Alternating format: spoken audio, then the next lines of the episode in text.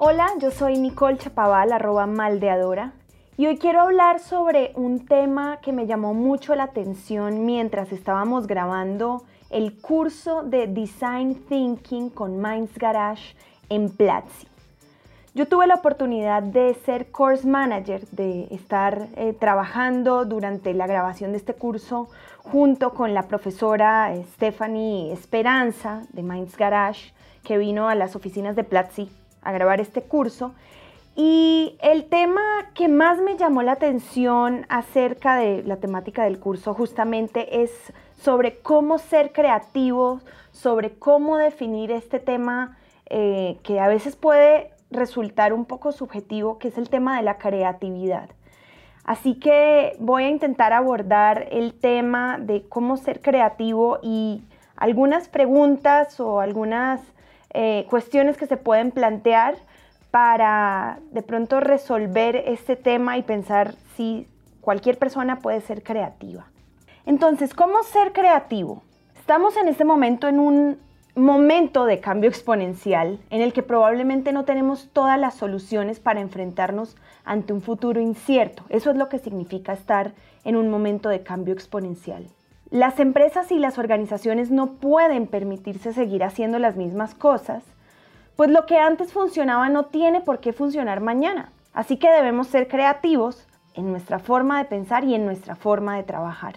Yo te invito a que te hagas la pregunta de si te consideras una persona creativa y que pienses un poco qué puede significar esto.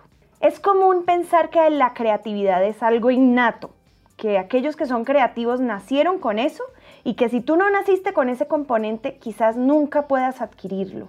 La realidad es que esto no es cierto.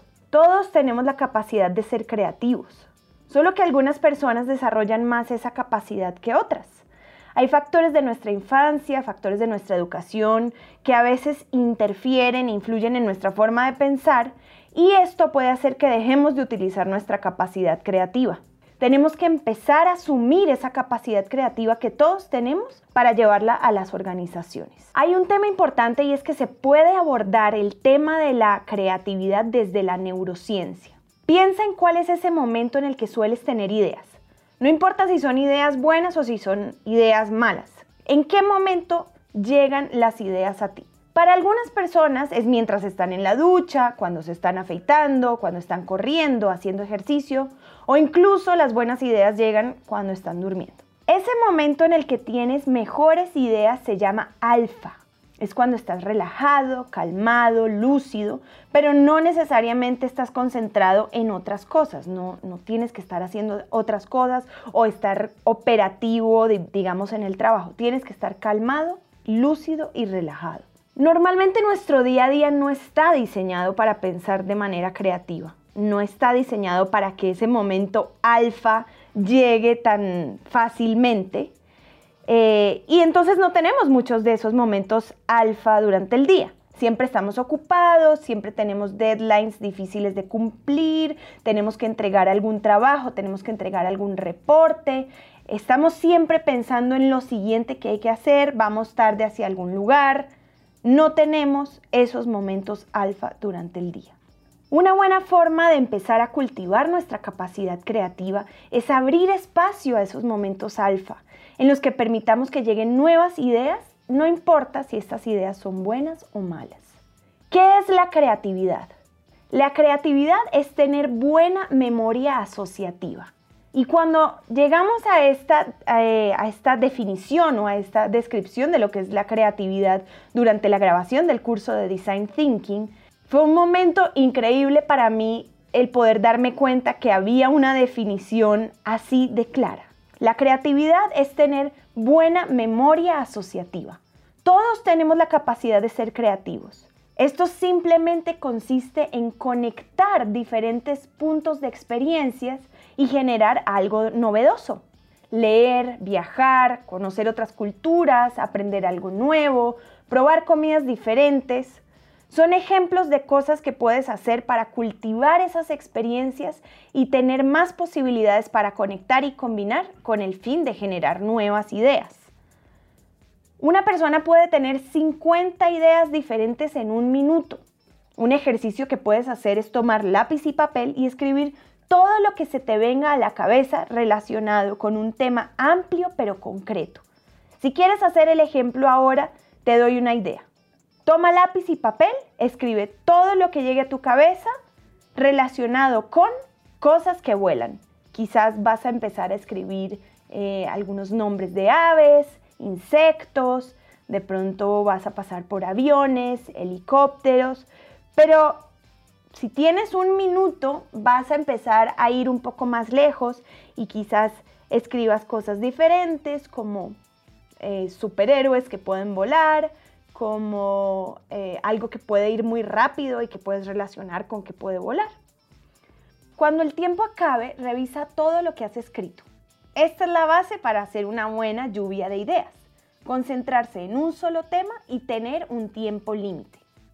Las lluvias de ideas o brainstormings son una herramienta que se utiliza mucho en procesos de creación y de generación de ideas innovadoras. Lo importante al implementarlas es todo el trabajo que viene detrás de entender por qué se está haciendo y qué problema pretende resolver. Si quieres saber un poquito más o aprender un poco más sobre eh, entender por qué se está haciendo una lluvia de ideas o sobre identificar un problema, resolver, te invito a que veas el curso de Design Thinking con Minds Garage en Platzi y puedes entrar a platzi.com slash think. ¿Cómo hacer una lluvia de ideas efectiva? Formula una pregunta disparadora que sea lo suficientemente amplia y permita diferentes tipos de ideas, pero que también sea lo suficientemente concreta y se centre en lo que necesitas resolver. Sigue las siguientes reglas. Primero, multiplica ideas. Si quieres tener una buena idea, es más probable que llegue si tienes muchas. Segundo, no juzgues. Nosotros mismos somos los primeros en juzgarnos y matamos las ideas antes de que nazcan. No hay malas ideas en el momento de una lluvia de ideas. Tercero, no intentes racionalizar. Las ideas raras pueden disparar algo en las ideas de otros y de ahí puede salir algo valioso. Cuarto, intenta mantener el foco. Las ideas locas son bienvenidas, pero que no se alejen del tema principal y de resolver la problemática del usuario. Quinto, valora otros puntos de vista. Al escuchar a los demás y encontrar el equilibrio en el que todos participan es que salen las mejores ideas. Sexto, comunica lo esencial. Da tu idea de manera específica. Intenta que no sean palabras sueltas, pero sí algo breve, quizás que quepa en un post-it. Séptimo, sé visual. A veces es más fácil explicar una idea con un dibujo, pero no solo esto es ser visual. Sé claro en tu forma de escribir para que tu idea se entienda. Octavo, ten una conversación a la vez. Tener un moderador en una lluvia de ideas garantiza que todos puedan participar y que nadie acapare la conversación. Además, puede agrupar ideas.